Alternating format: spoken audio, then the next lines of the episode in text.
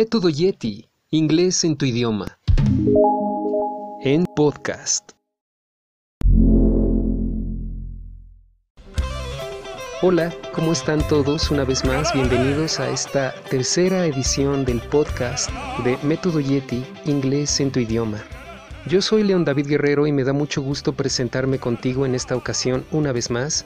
Te recuerdo que yo soy maestro de inglés de las escuelas privadas que tú ya muy bien conoces y también he sido maestro para personas que requieren aprender inglés de manera privada, en casa y también vía internet. Imagino que si tú has tomado alguna vez un curso de inglés, tu maestro o tu maestra te han dicho que no puedes hablar en español dentro del salón y que no puedes hacer, por lo tanto, ninguna pregunta ni ningún planteamiento de lo que te venga en duda en tu propio idioma, porque está prohibido. ¿Te suena familiar? ¿Te ha sucedido esto? Bueno, esto es básicamente porque si preguntas en tu idioma algo que en inglés te pueden dar la equivalencia, pues como una respuesta de manera muy simple, pues avanzarías verdaderamente rápido y cubrirías en mucho menos tiempo la cantidad de información que está planeada para que obtengas en aproximadamente una semana. Así que por esta y por muchas otras razones fue que me di a la tarea de diseñar de mi cuenta el método en el que puedes aprender inglés ocupando tu idioma como base. Si ya tienes los conocimientos amplios, destacados, comprobados y con la experiencia que ya tienes en tu idioma, imagina si pudieras sacarle provecho a todo esto que ya tienes para aprender otro, pues lo aprenderías en verdad muy rápido. Así todo lo que un buen maestro tendría que hacer sería simplemente darte las equivalencias de lo que estás necesitando en ese momento preciso y que te lo diga en inglés, pero lo que hayas tú solicitado que fuera en español, para que no tuvieras la prohibición ni la atadura de no poder hablar en tu idioma. Con esto básicamente te expresas con libertad y aprendes todo lo que necesites de tu idioma objetivo que quieres aprender. Pues de esta y de muchas otras cosas que ya te iré diciendo con el tiempo es de lo que está hecho el método Yeti, inglés en tu idioma, para que puedas aprender de una manera verdaderamente bien un idioma, es mejor que utilices el propio. Y pues como lo habíamos mencionado en el podcast anterior, hoy vamos a hablar de si es que existen los malos maestros de inglés. ¿Y por qué serían malos maestros de inglés en caso de que los hubiera? Pues básicamente la respuesta la tendrías tú mejor que nadie. Porque has estudiado inglés no solamente una vez, has suspendido, has vuelto a empezar, has vuelto a suspender, has vuelto a empezar con un nuevo maestro, lo has intentado por tu cuenta, y bueno, creo que si cuentas las experiencias que has ido juntando entre maestros, seguramente encontrarías a uno un poco mejor que el anterior. Pero, ¿por qué? ¿Por qué habría uno mejor que otro? Pues bueno, estoy seguro que alguna vez has escuchado decir o en algún lugar has leído que no necesitas aprender las habilidades que tiene para ofrecerte el inglés cuando solamente estás buscando aprender a hablar. Esto es, no te sirven de nada las tres habilidades restantes aparte de la de hablar, porque se supone que te quitarían tiempo, que te quitarían eh, dedicación, que te distraerían y que te brindarían información que en el momento no necesitas. ¿Estás de acuerdo? ¿Crees que para hablar inglés no se necesite tal vez saber leer, saber escribir o escuchar? ¿Ninguna de estas tres cosas sirve cuando quieres hablar nada más? En el podcast anterior tocábamos el tema de cuáles son las otras tres habilidades que la mezcla de estas tres juntas te dan la habilidad de hablar correctamente el inglés. Y precisamente para hablar bien el inglés, necesitarías saber bien leer, escuchar y escribir. Porque por naturaleza, cuando sabes hacer estas tres cosas, no queda más que reconocer que hablar te viene natural, te vendría particularmente bien, porque tienes las tres habilidades que la componen en su, en su totalidad muy bien plantadas, las tienes bien fundamentadas. La naturaleza de esto, repito, es que por consecuencia puedas hablar bien. Y de acuerdo con algunos pasajes de la mercadotecnia, si no necesitas ninguna de las tres habilidades restantes porque cuando quieres hablar no te hace falta la teoría, entonces supongo que estarías contento con solamente saber hablar sin saber escribir lo que estás pensando. En caso de que este aspecto te venga positivo, de salir del país, de necesitar solamente expresarte de manera oral con las personas extranjeras y posiblemente por parte de una empresa o solamente por tu viaje de placer, encuentres que hablar es lo único que necesitabas. Sin saber ni siquiera cómo se escriben las cosas, tú solamente querías hablar. Bueno, básicamente y dicho de esta manera parece que sí necesitas saber escribir, pero vamos a quitar la necesidad de escribir. ¿Qué te parece si entonces en la calle en algún momento alguien te dice cualquier cosa? Podrían estar incluso hablando de ti, podrían estarte contando algo que un compañero tuyo vivió, una experiencia, a lo mejor estás tratando de recibir la información de un chef, de un mesero, de un guía de turistas, y bueno, pues tú solamente sabes hablar. Así que digas que estás muy, muy, muy familiarizado o familiarizada con la habilidad de escuchar, pues bueno, literalmente tampoco, ¿no? Porque tú piensas que solamente se necesita hablar y de acuerdo a la mercadotecnia, que pues desafortunadamente nos rodea, creo que hablar es solamente lo que importa. Bueno, vamos a dejar de lado hablar y escribir. ¿Qué pasa si te encuentras en tu viaje de negocios, de placer o de tu empresa y necesitas mandar un comunicado de manera escrita, de manera expedita, es decir, pronta, para que lo pueda leer la persona que está esperando a que le regreses cierta información por la cual estás en ese otro país y te piden un correo? La persona representante de ese negocio está esperando que le mandes la misma información, pero tú solamente sabes escribir bien en español. Tú estás en un país extranjero, por lo que está muy bien que puedas mandar información solamente en español, pero tienes representantes que esperan la información en la lengua del país al que fuiste. Y tú, pues no consideras que escribir sea muy necesario. Ya sé, ¿por qué no vamos a Google y le ponemos todo el texto que queremos nosotros decir en inglés, pero que lo haga la computadora en su traductor? Pero desafortunadamente las preposiciones, las conjugaciones, alguna que otra conjunción, por alguna extraña razón queda sin ningún sentido incluso en español. ¿Por qué crees que pase esto? Honestamente la tecnología está a su punto máximo en estos años, me imagino.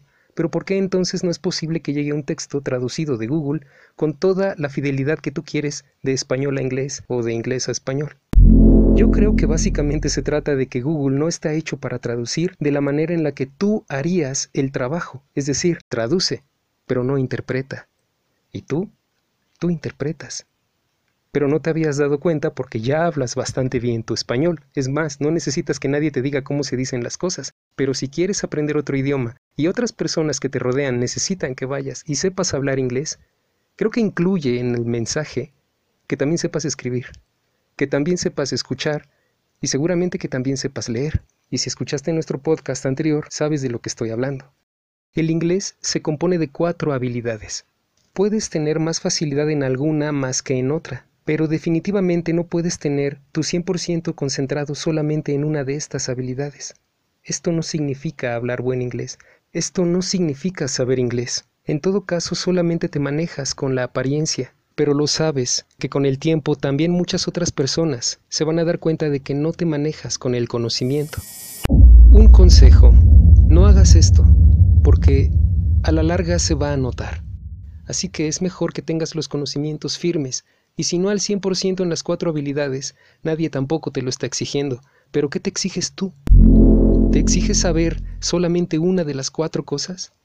¿Te exiges estar bien mezclada? ¿Te exiges estar bien balanceada? ¿Bien plantada como una persona que habla el inglés? ¿O te basta con el traductor y aparentar? Ahora, ¿qué te parece? ¿Un mal maestro te diría las cosas que acabas de escuchar? o un buen maestro te diría las cosas que acabas de escuchar.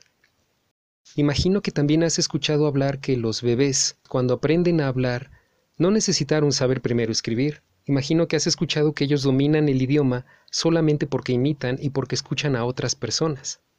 Esto es verdad, pero también es muy cierto que tú ya no eres un niño, ya no eres un bebé, y que también te interesa llegar a un punto profesional de tu vida con éxito con reconocimiento y si se puede de la manera más honesta.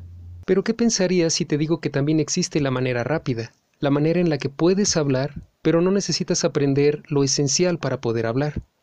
¿Y qué te parecería si te dijera que todo esto no lo digo yo, sino un aparato mercadológico desde hace más de 60 años, diciéndote que no necesitas aprender nada que rodea el inglés aparte de hablarlo, y que por lo tanto tus cursos de inglés solamente te deberían de dejar lo mejor preparado en la única habilidad que te interesa, que es hablar. Pero, honestamente, ¿a ti qué te interesa? ¿Solamente hablar? ¿O eso es lo que has escuchado que debe de interesarte? Hasta este momento, tendrías que pensar tal vez un poco en lo que puedes decir. Creo que todos conocemos el concepto de analfabeta. Un analfabeta, como bien sabes, es aquel que solamente sabe hablar. No sabe escribir en lo que está pensando. No sabe escuchar perfectamente bien lo que le están diciendo porque no interpreta. Sigue y persigue los conceptos de manera literal. Porque si tuviera que interpretar, esto quiere decir que ha tenido experiencia en asimilar la información, en discernir conceptos, y de esta forma entonces tendría que saber también leer. Tú sabes que si sabes leer y sabes escuchar, efectivamente tus conocimientos y tus pensamientos se pueden transformar en palabras, y no solamente dichas por ti, sino también escritas por ti. ¿Te das cuenta de cómo las cuatro habilidades giran en torno a una comunicación efectiva? Y no una comunicación efectiva trata solamente de rescatar una sola de sus habilidades, porque incluso aunque así lo lograras, entonces tendrías una comunicación muy limitada. Ahora, ¿qué harías si te digo que también este aparato mercadológico de más de 60 años te trata de vender para que luzcas bien en sociedad y contigo misma unos exámenes de certificación que se llaman A1, A2, B1, B2, C1 y C2 de acuerdo a un supuesto marco referencial europeo. Incluso hay trabajos donde te piden que tengas cierto nivel de inglés demostrable en una de estas certificaciones, y no cualquiera, Incluso te podrían llegar a pedir la conocida como IELTS, en la que si lo apruebas prácticamente eres una persona nativa de un país de habla inglesa, porque con esto demuestras que te puedes comunicar correctamente en ámbitos esenciales, en ámbitos profesionales y en ámbitos personales. Pero esto requiere que sepas hablar, escribir, leer y escuchar bastante bien en inglés. Solamente que aquí es en donde yo te pregunto, un buen maestro te diría que si solamente quieres aprender inglés, ¿te basta con solamente saber hablar? Y entonces si quieres reconocimiento y un buen trabajo y te necesitan certificado o certificada con una de estas certificaciones internacionales, entonces ¿dónde queda el primer discurso? Ese de la comodidad de no tener que estudiar nada que requiera esfuerzo de gramática, esfuerzo de escucha, esfuerzo de escritura y pues ningún otro esfuerzo más que solamente el de hablar. Claro, dadas las circunstancias ahora sí necesitas aprender a escribir, ¿verdad? Ahora sí necesitas escuchar y leer. Y bien, con la información que has escuchado hasta ahora, ¿qué me dices? ¿Esto te lo diría un buen maestro o un mal maestro? Vamos a decirlo de esta manera. Hasta el momento en que nadie te molesta, en que nadie te presiona y en que nadie te dice lo que tienes que hacer, estás habitando en lo que se conoce como tu zona de confort, pero no siempre vas a estar habitando tu zona de confort. En algún momento vas a tener que salir. Esto lo sabemos, esto así es porque en algún momento necesitarás crecer, en algún momento tendrás más necesidades, en algún momento tendrás incluso más capacidades, y de esto se trata salir de la zona de confort. No es un concepto negativo salir de la zona, es honestamente un concepto de crecimiento, es un aspecto positivo el dejar tu espacio cómodo, porque podrías hacer que tu espacio cómodo sea un lugar mucho mejor. Pero depende de ti, depende de qué tanto quieres estudiar de qué tanto quieres sacrificarte en verdad para tener una mejor oportunidad de trabajo y una mejor calidad de vida o una estancia personal contigo mismo, mental y emocional mucho mejor contigo mismo, de eso depende. Que tengas el deseo de salir adelante. La pregunta es si lo tienes.